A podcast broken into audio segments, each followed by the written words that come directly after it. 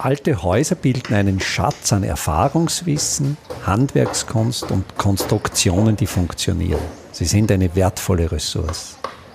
Mein Name ist Friedrich Idam. Ich bin Spezialist für historische Bauten und das ist mein Podcast. Lothar Bodingbauer, Podcaster, Radiomacher, Wissensvermittler. Lothar Bodingbauer unterrichtet zurzeit an der österreichischen Schule in Guatemala City. Über die tolle Möglichkeit von StudioLink führen wir heute ein Gespräch über sieben Stunden Zeitunterschied und tausende Kilometer. Der Anlass dieses Gesprächs ist ein Text des österreichischen Philosophen Leopold Kohr. Ich habe mich in letzter Zeit wieder stärker mit Leopold Kohr beschäftigt.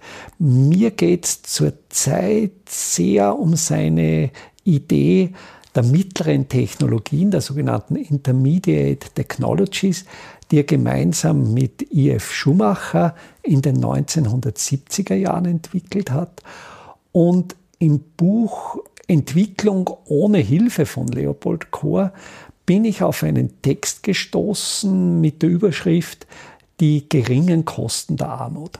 In diesem Text beschreibt Leopold Kohr das Leben oder eine, eine Station des Lebens des äh, puerto-ricanischen Politikers Cesar Andreu Iglesias, Iglesias war Generalsekretär der kommunistischen Partei Puerto Ricos und geriet in der Zeit, in den etwa 1950er Jahren, in die Mühlen des Komitees, des Kongresskomitees oder des Kongressausschusses für unamerikanische Aktivitäten berüchtigt und zur Zeit von McCarthy. Dieses Komitee war ja von den 1930ern bis in die 1970er Jahre tätig. Und Iglesias verlor seinen Brotjob. Und in dieser Situation stand Iglesias vor der Frage, was sollte er tun? Er zog sich in die Berge Puerto Ricos zurück und bekam quasi, was damals jeder Arbeitslose bekam, eine Basisration in Naturalien, in Bohnen, in Reis, also für das Leben, für die Nahrung war gesorgt. Und in der Situation ging Iglesias daran, sich ein Haus zu bauen. Er baute sich mit eigenen Händen, mit eigener Kraft, mit einfachen Materialien, simple smart, ein Haus.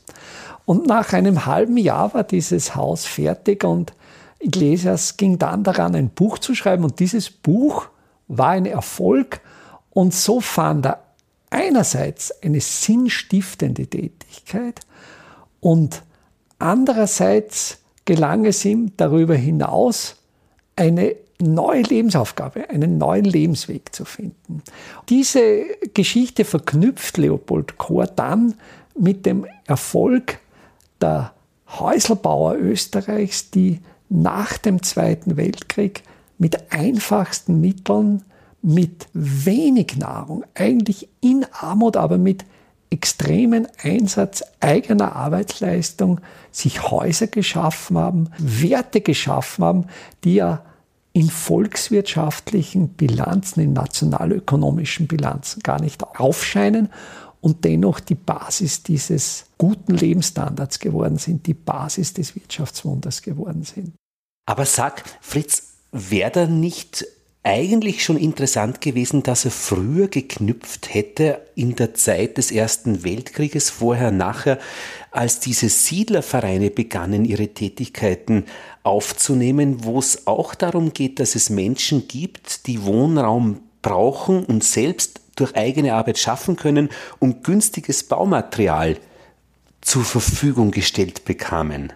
Das, denke ich, ist ein sehr spannender Einwand. Ich habe mich auch mit dieser Siedlerbewegung in Wien beschäftigt, zum Beispiel diese große Siedlungsanlage am Rosenhügel. Und hier sind eigentlich sehr markante Parallelen zwischen diesen Entwicklungen. Also einerseits die Siedlerbewegung nach dem Ersten Weltkrieg, wo ja in Wien eine extreme Wohnungsnot herrschte und sehr viele Menschen arbeitslos waren. Auch hier passierte wieder dieser Effekt, dass die Menschen nicht entmutigt ins Nichtstun verfallen sind, sondern sich organisiert haben in Genossenschaften. Und ich denke, auch dieser Genossenschaftsgedanke hat durchaus Potenzial für die Zukunft, gemeinsam etwas zu errichten. Und was auch ein sehr schöner Gedanke bei dieser Siedlerbewegung ist, diese Häuser wurden gemeinschaftlich errichtet, also da baute nicht jeder an seinem Haus, die wurden gemeinschaftlich errichtet und wenn dann ein Haus fertig war, wurde es per Losentscheid in der Gruppe vergeben. Mhm. Finde ich auch einen, einen sehr schönen Gedanken und was du erwähnt hast, das ist eine, eine Organisation, das ist eine Firma, die gibt es heute immer noch, die Gesiba. Mhm. Das ist jetzt in Wien eine, naja, die hat sich schon in ihrer Struktur verändert die ist von der ursprünglichen genossenschaftlichen Selbsthilfe eher zu einem kommunalen Großkonzern gewachsen. Und diese Gesiba sorgte eben ähnlich wie die Konsumgenossenschaften für gemeinschaftlichen Einkauf der Baustoffe, um dadurch durch diesen gemeinsamen Großeinkauf die Baustoffe den Einzelnen günstiger zur Verfügung stellen zu können. Aber eben immer mit dieser Randbedingung, dass die Arbeitskraft in der Person selbst vorhanden ist. Ja. Und wenn ausreichend gesorgt ist auch für die Ernährung, das ist eben dann die Förderung, also oder das Reis und, und äh, Bohnen. Wenn das gesichert ist, dann entsteht der Rest. Chor beschreibt, er beschreibt ja auch ganz kurz, er war ja in der Zeit nach dem Ersten Weltkrieg ein Jugendlicher. Vielleicht nur Ganz kurz zur Lebensgeschichte Leopold Kors, die finde ich ja auch sehr, sehr spannend. Er hat in Innsbruck in den äh, späten 1920er Jahren ein äh, Just-Studium absolviert, ging aber dann als Reporter in den spanischen Bürgerkrieg mhm.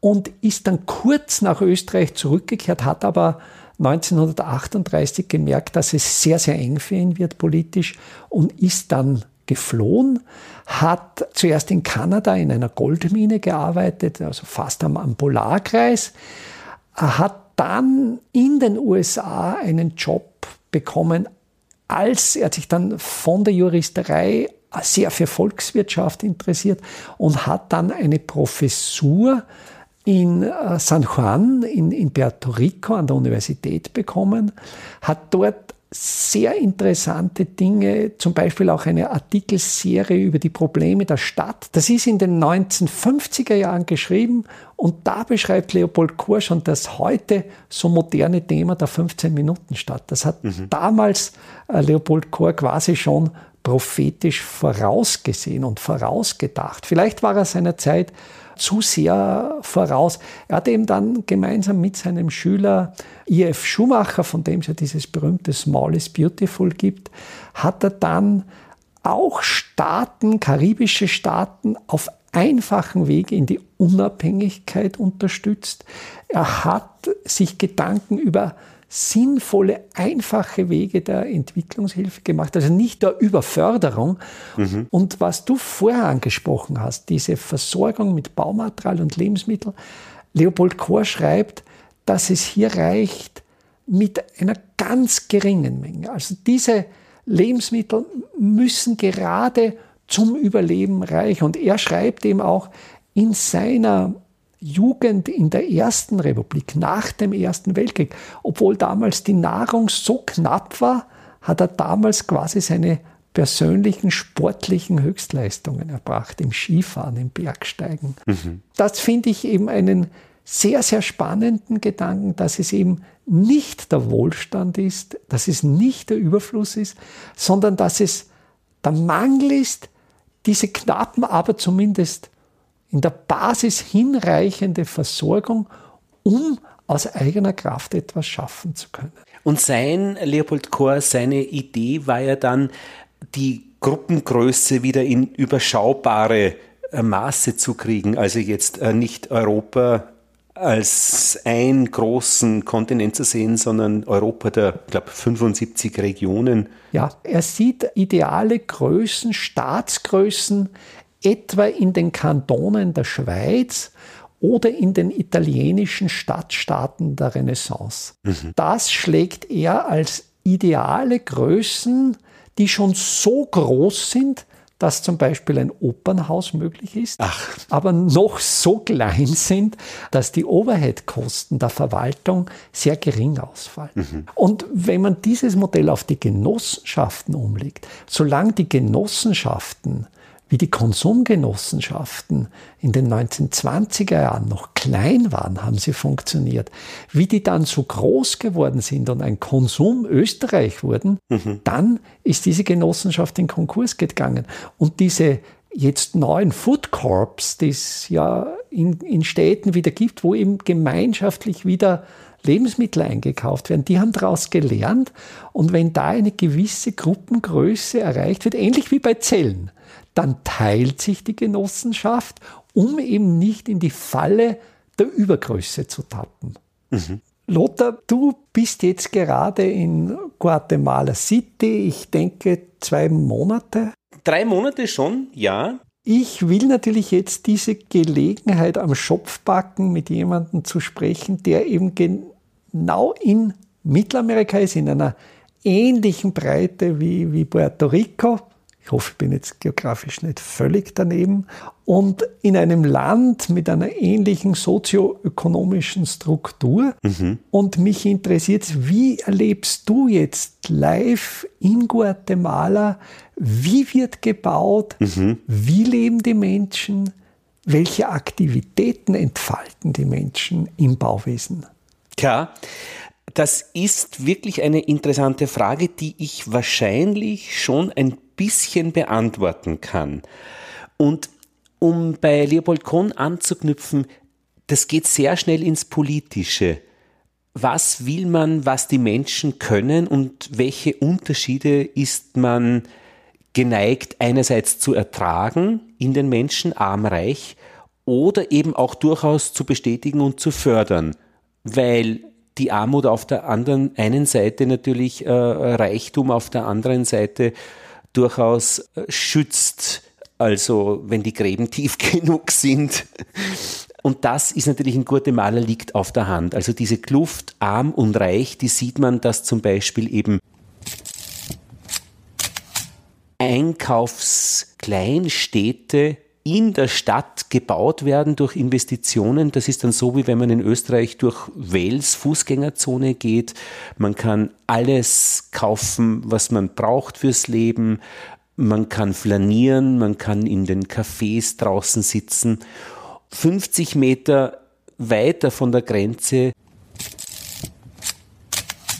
sind dann die Straßenstandler, die dann auch gleich neben dem Straßenstand wohnen in Verschlägen und Unterständen, die dann immer vertrieben werden, weil eben dann die amerikanische, die US-Botschaft gegenüber ein großes Gebäude errichtet hat, das aus Sicherheitsgründen dann nicht mehr umgeben sein kann von Menschen, die auf der Straße leben. Und ich gehe da durch diese Zeile jeden Tag zur Schule fünf Minuten und wundere mich, wie sehr diese armen Menschen herumfließen um dieses Vertriebenwerden mit ihren Verschlägen. Das heißt, der Verschlag, was auch immer das jetzt ist, Wellblech oder Holzbretter mit einem Seil zusammengebunden, dass es nicht auseinanderfällt, das ist in hohem Maße flüssig. Und das muss es auch sein, weil diese Menschen immer vertrieben werden. Auf der anderen Seite werden dann in diesen Einkaufsstädten in der Stadt auch Häuser errichtet zum Wohnen, Kondominiums. Da steht dann draußen einer mit einer Langwaffe, um einer, mehrere Menschen mit einer mit Langwaffen, um es zu schützen.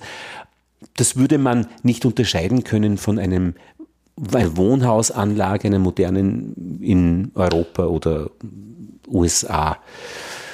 Also diese Kluft ist einmal sofort bemerkbar und dazwischen auch jetzt Häuser, die gebaut werden, recht, ich hätte gesagt, ja, standardmäßig. Da wird was betoniert, Pfeiler mit Stahlbeton, das wird hochgezogen, einstöckig, zweistöckig und dazwischen irgendwelche Betondecken. Dann kommen Fenster rein und Wände, Flachdach äh, mit Wassertank oben, und vorne mächtig Gitter, um sich zu schützen vor wen auch immer. Also das sind einerseits wirklich diese gated Communities. Ja, genau. So wie ich mir das jetzt weit weg aus Österreich vorstelle, mit Wachpersonal. Du beschreibst eben einerseits ein Bauen auf einem, du hast das sehr schön beschrieben, dieses Fließende, also auf einem ganz, ganz einfachen Label.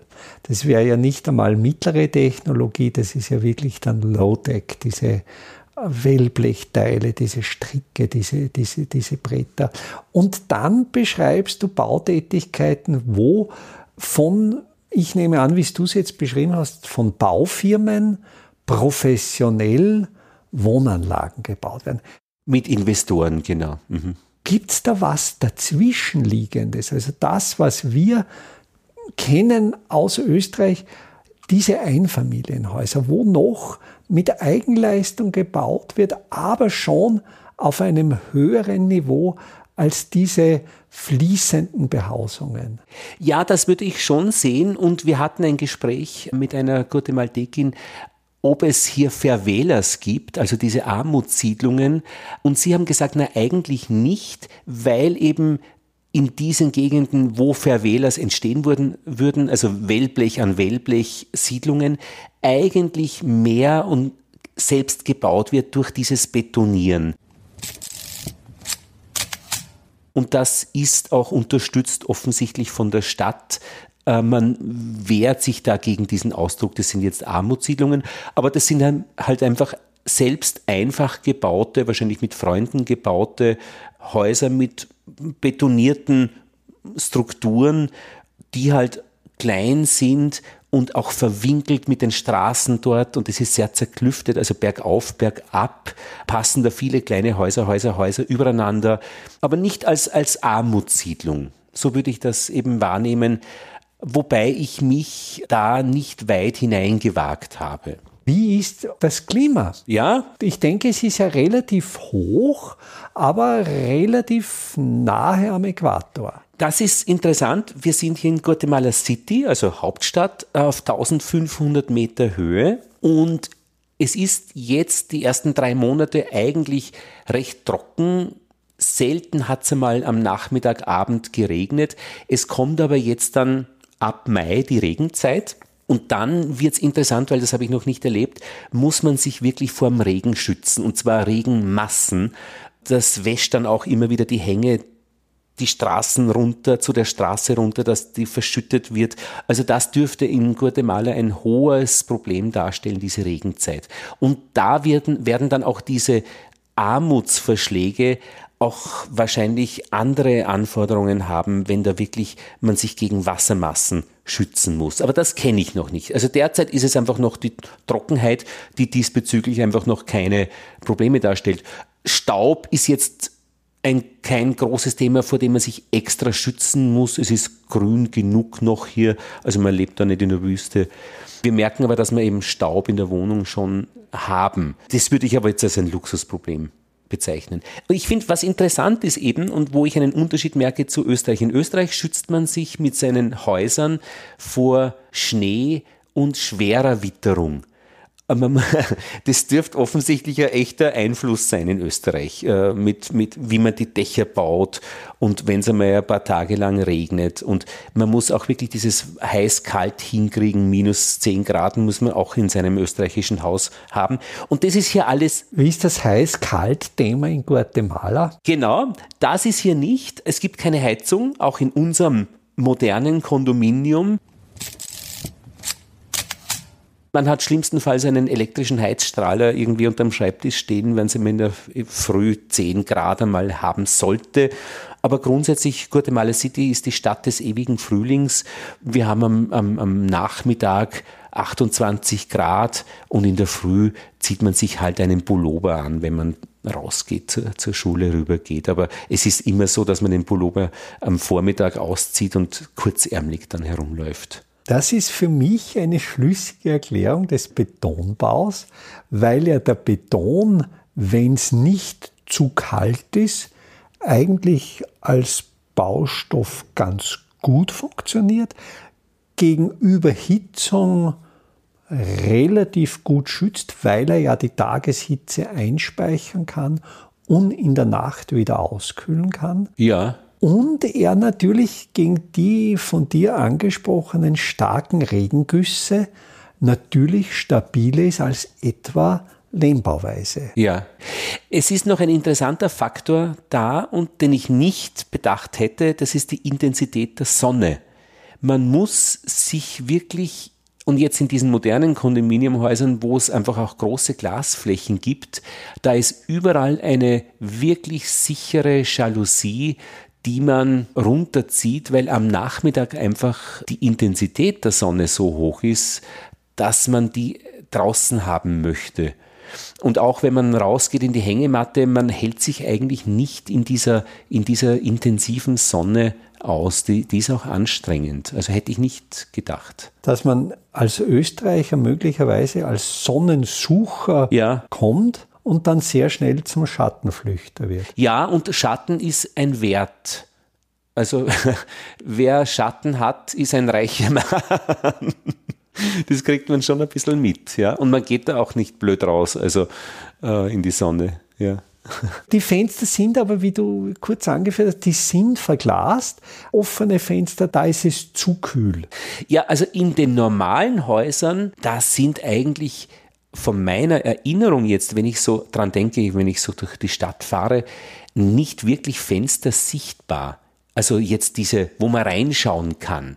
Die sind eher mehr durch Läden geschützt. Also es geht hier nicht wirklich darum, dass man da so diese österreichischen Fenster, das Küchenfenster mit dem Blick zur, zur Einfahrt, na, das ist da nicht vorgesehen. Gibt es noch so Holzfensterläden, Jalousien? Ich hätte es jetzt nicht als so, so modern, also so nobel ausgedrückt, äh, Jalousien, Fensterläden. Das sind einfach Bretter, die vorm Fenster sind. Also ich, ich kann, also wenn ich, das müssten wir jetzt wirklich ausprobieren, wenn ich durch, durch einen Bezirk gehe hier in Guatemala City, ich sehe da vor meinem geistigen Auge keine Fenster. Man hat so ein Rolltor, ja. das wird raufgeschoben und dann ist das Geschäft offen. Ja. Oder bei den Häusern eben eigentlich immer, immer dicht. Also keine, keine Fenster zum Rein- und Rausschauen. Das ist ein, ich glaube, das ist ein europäisches Phänomen, das Fenster zum Rein- und Rausschauen. Ja, wobei ja diese Sonderform der Jalousie, das, das Wort Jalousie mhm. aus dem Französischen heißt ja ins Deutsche übersetzt Eifersucht. Ah. Und ich habe ja da das Bild, dass man eben durch diese klassischen Jalousien mit diesen schräg gestellten Lamellen zwar nicht ins Gebäude hineinsieht, aber sehr wohl, wenn man nahe an der Jalousie steht, durch einen schrägen Blick nach unten in den Garten möglicherweise etwas sieht, das dann diese Eifersucht auslöst. Also vielleicht ist das jetzt eine völlig falsche Etymologie, aber. Mit der Hilfe von zwei Fingern, wo man diese zwei Lamellen ein bisschen auseinanderdrücken kann. genau, wenn es aus einem elastischen Material sind, genau, und wenn es aus Holz sind, vielleicht durch eine leichte Schrägstellung. Mhm. Also Blicke, Blicke ist etwas, wovor man sich hier schützen möchte. Man will nicht dass jemand von draußen reinschaut. Und ich habe gestern unseren Hund abgeholt. Wir haben eine Freundin, die hier ähm, in einem Bezirk wohnt, aus Guatemala ist und die wohnt in einem, in einem Haus und der, das Haus ist nach außen hin zum Gehsteig eigentlich ein großes Metalltor mit einem inneren Metalltor, das man öffnen kann oder eben ganz groß, dass das Auto rein und raus fährt. Und ich war bei ihr noch nicht drinnen. Ich glaube, dass sich diese Häuser nach innen öffnen in Innenhöfe, die dann durchaus eben dann grün sind und nach oben hin offen. Also so wie wir es aus von nordafrikanischen Städten kennen. Ja. Wo eben nach außen geschlossen. Für mich war ja auch sein, sein nordafrikanisches Bild, wie du erzählt hast vorher, dass die, die Hausstrukturen sehr klein sind, auf den ersten Blick chaotisch wirken und nach außen geschlossen sind. Mhm. Und dann möglicherweise diese Innenhöfe. Für mich ist ja auch dieser Blick in wärmere Gegenden, ist ja für mich immer die Neugierde, wie gehen Regionen mit einem Klima um, das wir in einigen Jahren vielleicht zu erwarten haben. Und ich denke auch, ich finde es sehr spannend, dieses Lernen. Und gerade aus Ländern, wo eben nicht so ein hoher technischer Standard ist. Aber da gibt es ja in Guatemala das sowohl als auch. Es gibt, wie du beschrieben hast, die Gated Communities, wo eigentlich Weststandard herrscht und dann andere Wohngegenden, wo das nicht der Fall ist. Für mich ist ja spannend der Blick in diese Gegenden, wo eben nicht dieser westliche Standard ist. Wie schaut es zum Beispiel aus mit Klimaanlagen? Sind die notwendig? Also hier, und das ist jetzt wirklich ein, ein sehr modernes Wohnhaus, eine Wohnhausanlage, sind standardmäßig keine Klimaanlagen notwendig, statt des ewigen Frühlings. Also ist einfach nicht. Ja. Aber es gibt Leute, die lassen sich das einbauen und ich frage mich dann immer, können Klimaanlagen eigentlich beides heizen auch? Weißt du das? Oder kühlen die nur? Es ist die Klimaanlage verwandt letztlich von der Struktur mit einem Kühlschrank. Ja. Und was es an einem Ende kälter wird, wird es am anderen Ende wärmer. Das heißt, beim Kühlschrank wird es ja hinten, kommt es dann warm raus. Bei unseren Kühlanlagen gibt es ja die sogenannten Rückkühler. Das heißt, die Kühlanlage schafft im Innenraum ein kühles Klima und die mehr oder weniger überschüssige Wärme wird dann über Dach, über so einen sogenannten Rückkühler ausgestoßen, was natürlich die Bildung innerstädtischer Wärmeinseln weiter befeuert. Also man mhm. könnte je nach Bedarf einmal quasi das warme Ende nutzen und heizen und dann das kühle Ende nutzen und kühlen. Was wir da aber nicht in Betracht gezogen haben, und das ist tatsächlich ein Faktor, ist die Luftfeuchtigkeit. Ja. Und die dürfte nicht trivial sein. Also alle Menschen jammern hier aus meiner Umgebung, die Wohnungen oder Häuser mieten, weil sie da wohnen möchten, über feuchte Häuser. Und wir haben bemerkt, als eine der ersten Sachen im Schlafzimmer im ersten Stock von unserer Wohnung, wenn man in der Früh aufwacht, sind die Scheiben von innen beschlagen. Kühle Scheiben Klar, weniger Luftfeuchtigkeit, da legt sich das Wasser an. Also das kriegt man recht schnell mit. Du hast Kondensatbildung an der Innenseite der Innenscheibe. Genau. Sie sagen alle, oje, die Häuser sind alle feucht. Es ist, man muss das vorher gut, und es riecht dann auch feucht, gut hingehen, riechen, wie riecht's da, funktioniert die Belüftung. Die Belüftung funktioniert offenbar in den seltensten Fällen richtig. Also eine natürliche Querlüftung, gibt es die? Ist in diesen neuen Häusern offensichtlich nicht gut gelöst. Das heißt, wir haben jetzt eigentlich schon sehr viele interessante Sachen jetzt, vor denen man sich schützen muss. Und ich finde, wir haben noch zu wenig jetzt das Soziale besprochen, ja. weil Guatemala ist ein Land, der Bürgerkrieg, glaube ich, ist noch nicht allzu lange aus. Man schützt sich vor den anderen in seiner Behausung. Defensive Architektur, Architecture, wo man dann einfach verschiedenste Versionen von Mauerabschlüssen um die Häuser sieht, also Glas, Scherben oder dieser NATO-Draht. Also ja. das ist eine interessante Geschichte, wie sehr das eigentlich dann auch sichtbar ist aber auch unsichtbar ohne diese Schutzmaßnahmen ist der Schutz einfach des möglichen Eindringens, durchaus auch mit der Abwehr durch Menschen mit Waffen, die da draußen herumgehen und schützen. Das ist für uns in Europa einfach völlig unbekannt. Ja, aber auch letztlich ein, ein dystopischer Gedanke, denn so wie ich vor den Gedanken formuliert habe, zu sehen, wie wird in Gegenden gebaut, wo es schon wärmer ist, vielleicht auch die Frage, wie wird gebaut in Gegenden, wo die soziale Kluft bereits größer ist. Du Fritz. Lothar, vielen, vielen Dank. Ich glaube, wir haben eine Runden da. Ich hoffe, dass es ungefähr in die Richtung gegangen ist. Perfekt. Lothar, vielen, vielen Dank. Super.